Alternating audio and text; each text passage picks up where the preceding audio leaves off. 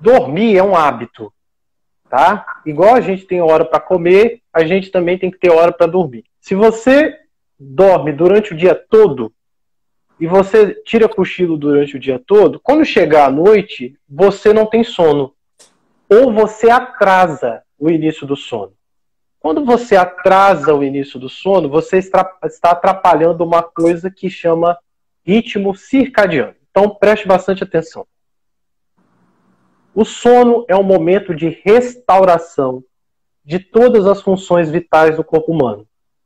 É um momento em que a nossa a dopamina produzida pelo cérebro, que as nossas memórias são fixadas, é um momento que o nosso corpo tira para relaxar, para descansar, que a musculatura se restaura, tá certo?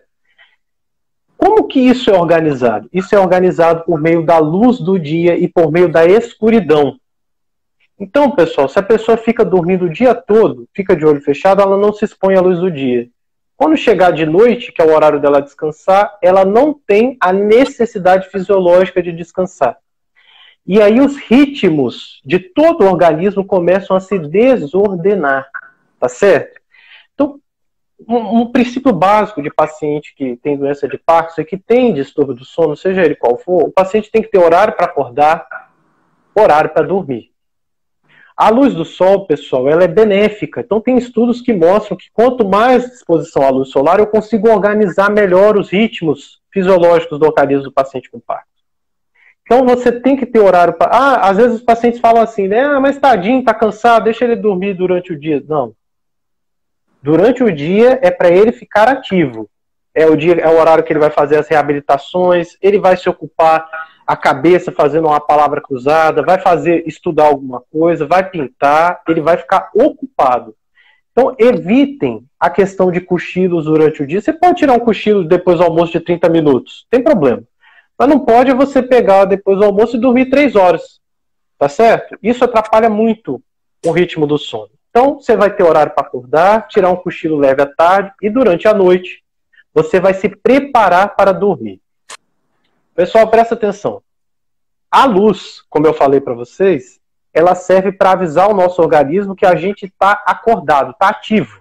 A escuridão serve para o nosso organismo diminuir as atividades, relaxar e dormir. Então, pessoal, quando vai dando 8, 9, 10 da noite, existe uma liberação de um hormônio chamado melatonina, que é um hormônio natural que todo mundo tem, que ele começa a ser liberado quando a luminosidade do dia baixa. Passado algumas duas, três horas que a melatonina sobe, a gente entra naquela fase de sonolência e dorme. O que, que acontece quando a gente fica exposto à luz do celular, luz elétrica, luz, luz né, de, casa, luz de televisão? Essa iluminação ativa a nossa retina, ativa a nossa vista e bloqueia a liberação da melatonina. O que, que vai acontecer? O paciente começa a desenvolver insônia que, que vai acontecer? O sono dele vai ser não reparador. Ele vai começar a cochilar, mas não consegue aprofundar o sono, porque ele precisa de melatonina. Então, você que é familiar ou você que é paciente com doença de Parkinson, reveja sempre os seus horários. A gente acredita, várias pesquisas mostram que o sono ele tem um efeito neuroprotetor ele é capaz de proteger os nossos neurônios contra diversos danos celulares. A gente não sabe ainda se conseguir controlar o sono realmente impede a progressão da doença de Parkinson, mas a gente acredita que dormir bem tem um efeito benéfico, sim, em impedir a progressão dos sintomas. Então, você vai regularizar seu sono, tomar os cuidados com a luz, tomar os cuidados com a hora de acordar e, por último, uma coisa que ajuda muito é a seguinte estratégia. Tem gente que às vezes deita Aí deita, dá cinco minutos, levanta. O quarto foi feito para dormir. Você não vai assistir televisão, não vai assistir Cidade Alerta. Você vai botar uma música relaxante. Você vai escurecer, deixar o quarto todo escuro, com uma luz às vezes no corredor para você poder levantar e ir ao banheiro.